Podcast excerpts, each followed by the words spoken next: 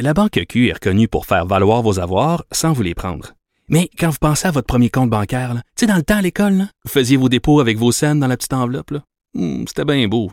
Mais avec le temps, ce vieux compte-là vous a coûté des milliers de dollars en frais, puis vous ne faites pas une scène d'intérêt.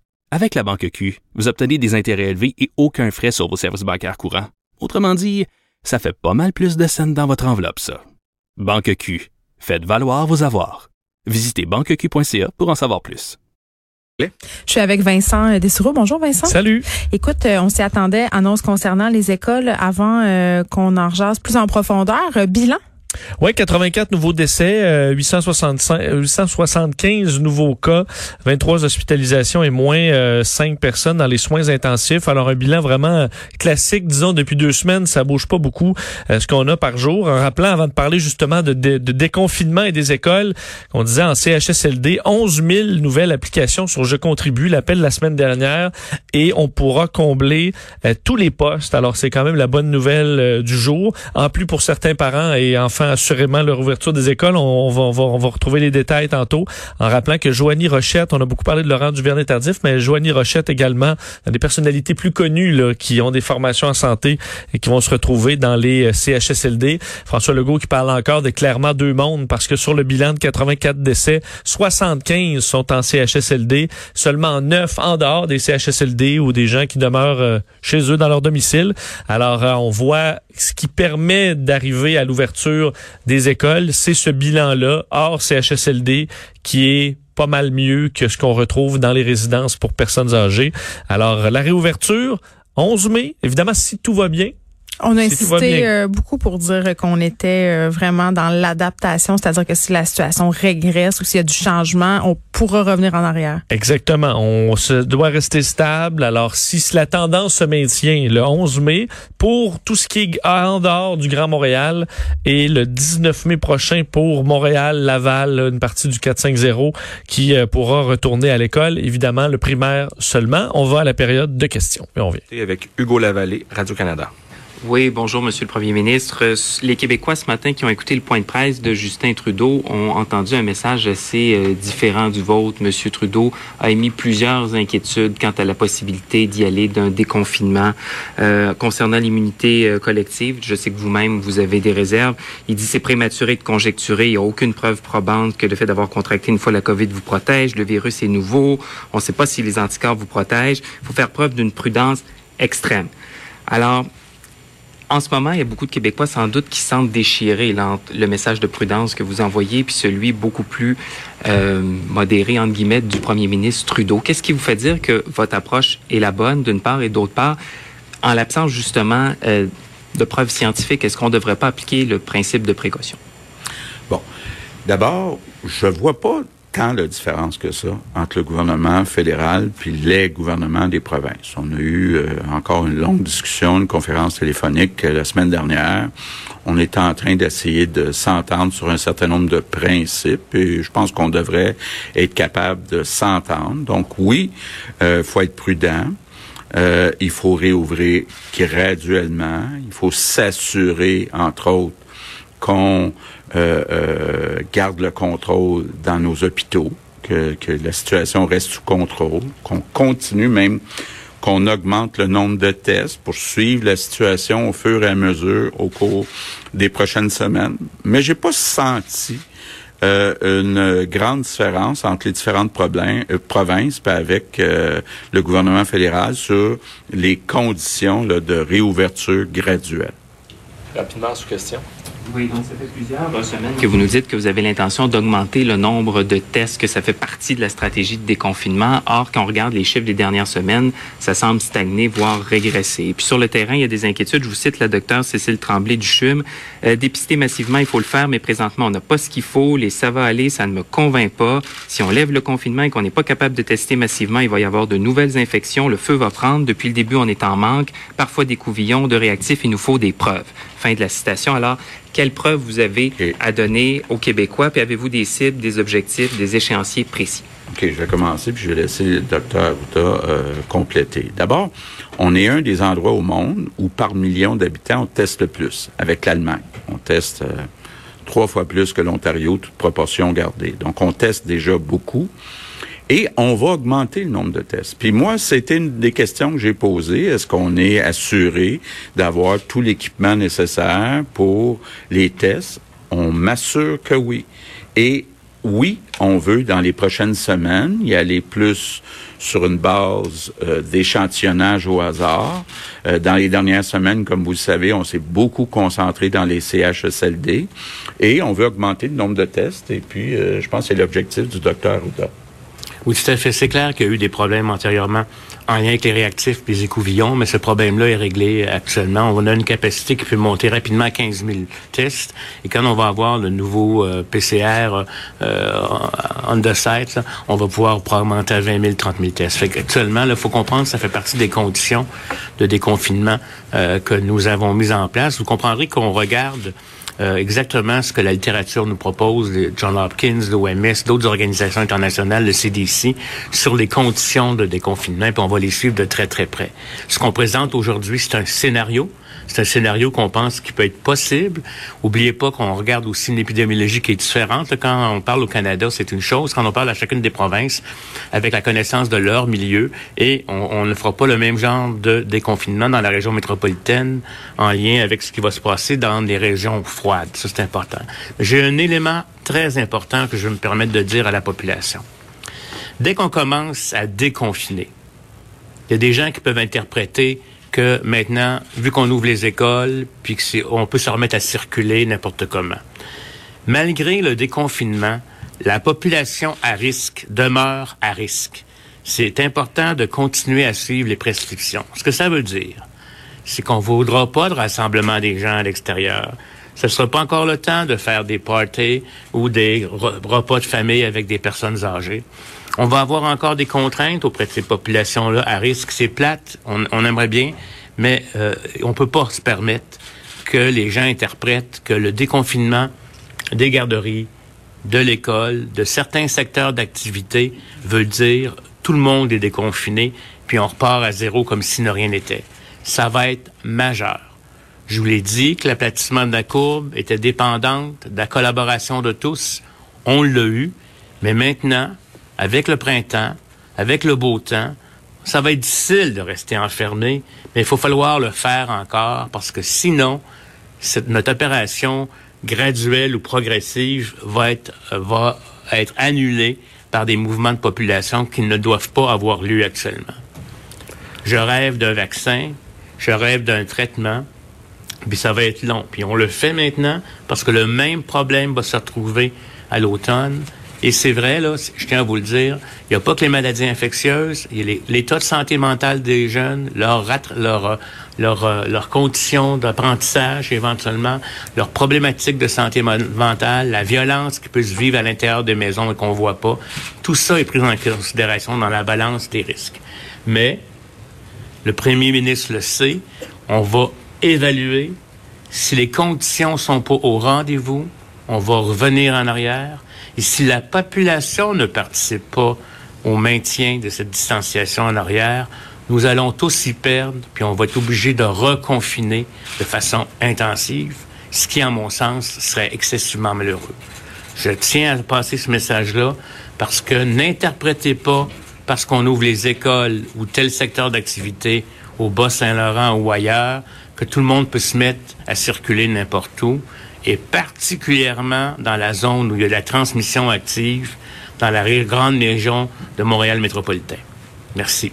Merci. Je vous signale que le temps file. Prochaine question, Louis Lacroix. Ça sera pas simple, Vincent. C'est ce que je retiens. Même si on fait des mises en garde, parce que là, on rouvre les écoles et vraiment, en fin de semaine, on pouvait déjà le voir. Si on est sorti dehors dans la région de Montréal, les gens étaient ensemble au parc. Il y avait des enfants qui jouaient ensemble. Parce que qui dit déconfinement des écoles, tout d'un coup, on sent qu'on s'en sort. Puis les gens ont le goût. Les gens sont plus capables d'être en famille. Ça va être excessivement difficile et j'ai envie de te dire, ça va être le free for all aussi au niveau des parents. Qui va envoyer, qui va pas envoyer? Là, il y aura des listes, supposément, d'enfants envoyés en priorité. Mais vraiment, là, ça sera pas simple. Je le voudrais redis. pas être directrice euh, d'école? Et là là. jours C'est sûr que des Je voudrais pas être directrice d'école en temps normal parce que les parents se plaignent énormément, envoient des courriels. Le clientélisme là, dans les écoles du Québec est quand même très, très fort. OK? Oui. Mais là, là, les parents vont devenir, c'est sûr, irrationnels. Ce sont nos enfants. Et moi, je pose une question et vraiment, c'est une question que j'ai depuis le début de ce point de presse. Je me dis, OK.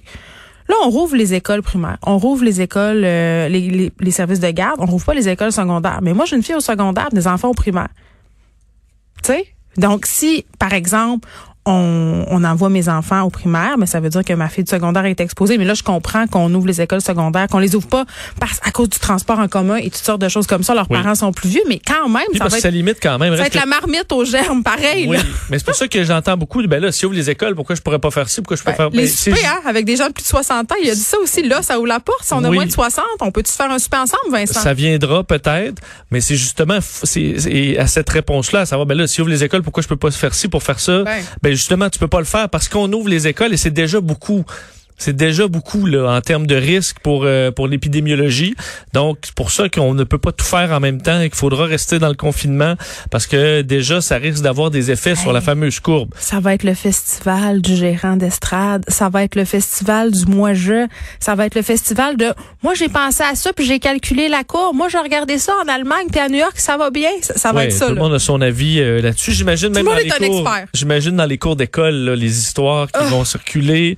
Puis là, le petit Il y a la COVID. Ah, il y a la COVID. Puis euh, euh, tel parent, il Bill fait pas Gates attention. veut nous mettre une puce dans le cerveau. Bon, on comprend, mais écoute, ça m'apparaît quand même, du moins de l'avis du gouvernement, tout ça euh, vaut la peine en raison de, des cinq raisons qu'il a données, des bienfaits, euh, des risques qui sont limités pour la santé, la situation qui est sous contrôle dans les hôpitaux, euh, là, OK, de la santé publique, la vie qui doit continuer. On, on voit quand même la le travail. vie doit continuer. L'économie doit continuer. C'est ce que j'ai envie de te dire. Et là, euh, par rapport à ce fameux choix d'envoyer nos enfants à l'école, tu sais, si ton employeur te ramène parce que ton, ton, l'entreprise pour laquelle tu travailles rouvre dans les prochaines semaines, tu peux pas refuser d'y aller parce que là, ça va être une cessation d'emploi. Tu n'auras plus accès à la CPU. Donc, c'est pas vrai que les parents vont tant avoir le choix que ça d'envoyer leurs enfants à l'école ou pas si les entreprises. Si tu dois aller travailler sur les lieux, tu dois y aller. Mais la PCU, tu me, tu, tu me l'apprends. Si euh, dans ma tête, on peut refuser, euh, on peut avoir la PCU. Tu peux tu refuser pas, pour des raisons humanitaires, mais si tu mettons si t'as aucune raison de refuser d'aller travailler qui sont pas mettons si t'as pas d'enfants en bas âge, si t'as pas des gens dans ta famille qui sont malades, si t'es pas un proche aidant, tu sais la peur peut pas être un motif suffisant pour ne pas y aller. Bon, ça, tu vois, tu me l'apprends. Sur la PCU, Je te euh, l'apprends. pensais que tu t'inscris, euh, t'as perdu ta job et ça, et ça y va. Mais bon, pour la question, on comprend que dans les cinq raisons, on n'a pas mis l'immunité collective. Ça, c'est un bon travail de relations publiques. Là, on le comprend parce que l'immunité collective, c'est ça qu'on nous vendait Hmm. la semaine dernière. Mais là, c'est un élément plus controversé maintenant. On l'a pas mis dans la liste. Alors, ce sera un bénéfice secondaire pour dire, au dire de François Legault que si jamais on a une immunité euh, collective. Alors, euh, voilà, 11 mai, vous rappelle, pour l'extérieur de Montréal, 19 mai pour Montréal, Laval, cette, euh, cette réouverture qui sera suivie de près. Et ça se peut qu'il y ait des, des écoles où dès qu'il y aura euh, quelque chose qui se passe, on va peut-être refermer à par endroit ou par région. Imagine Ça ça sera revenir en arrière. Et là là. Mais c'est pour ça qu'il faut être prudent et aller graduellement. OK. Du côté euh, de chez Justin Trudeau, on sentait quand même, euh, Premier ministre Legault essayer d'amenuiser les tensions qui semblent exister, ou du moins les divergences d'opinion, parce que par rapport à l'immunité collective, on semble pas loger euh, tous à la même enseigne. Non, euh, d'ailleurs, euh, Justin Trudeau en a parlé là sur le fait que ben, je peux vous le faire entendre sur l'immunité où effectivement Justin Trudeau est très très prudent sur cette question de l'immunité collective. Il y a encore euh, beaucoup de questions au niveau de l'immunité euh, de groupe ou l'immunité individuelle. C'est pas certain encore que quelqu'un qui a euh, eu le virus euh, ne peut pas rattraper le virus euh, encore quelques mois plus tard. C'est un, un virus trop nouveau pour avoir toutes ces informations. C'est pour ça que je, je- on, on encourage de faire très attention dans les étapes de rouverture de l'économie. Euh, création d'un groupe de travail pan-canadien sur l'immunité, justement. Ce sera basé à Montréal. Euh, mais cette question-là de l'immunité, euh, le, groupe, là, on parle de réponse à moyen long terme. Là. Alors d'ici là, on demande la prudence. également, Justin Trudeau avait des chiffres à donner concernant la subvention salariale. Aujourd'hui, donc, pas de nouvelles dépenses. Là, là c'est la grosse dépense annoncée il y a quelques semaines, cette subvention de 75 des salaires des entreprises qui sont affectées par la COVID-19. Donc, depuis ce matin, 6 heures, les entreprises peuvent, peuvent s'inscrire et euh, il y a déjà eu énormément de demandes de cette subvention. Je vous fais entendre Justin Trudeau. Depuis 6 heures ce matin, près de 10 000 entreprises avaient déjà présenté une demande. La subvention va aider beaucoup de gens à garder leur emploi pendant cette crise. Et ça va aussi aider les employeurs à reprendre rapidement leurs activités une fois la crise terminée. Alors déjà 10 000 entreprises, ce sera intéressant de voir le chiffre en fin de journée et à la fin de la semaine, euh, alors que ces entreprises pourront donc bénéficier d'un financement jusqu'à 847 dollars par semaine par travailleur. Et rappelez, on parlait des avoir droit ou pas là, il euh, faut rappeler que c'est la CPU ou la subvention salariale, mais pas les deux. Mais il y en a qui vont avoir reçu les deux parce que vous allez avoir eu votre, votre PCU, mais l'entreprise réouvre et vous paie rétroactivement depuis le 15 mars. Puis il faut s'assurer de prévenir euh, les instances euh, visées parce que évidemment les employeurs ont aucune raison et aucune façon de savoir si l'employé est encore euh, sur la PCU. C'est ce que je, je questionnais Mélanie Joly vendredi à cet effet-là et vraiment il se fie sur la bonne foi des gens ben, voulu insister sur le fait que l'agence du revenu allait faire un très bon travail? Bon. Ben Justin Trudeau a dit tantôt que les euh, que le gouvernement avait des bons systèmes pour savoir qui a reçu quoi et qu'à la fin de l'année on allait vous demander le trop le, le, ce qui a été envoyé en trop. Mm, Alors regardez ça dans un compte pas loin parce que si vous le dépensez, ça se peut que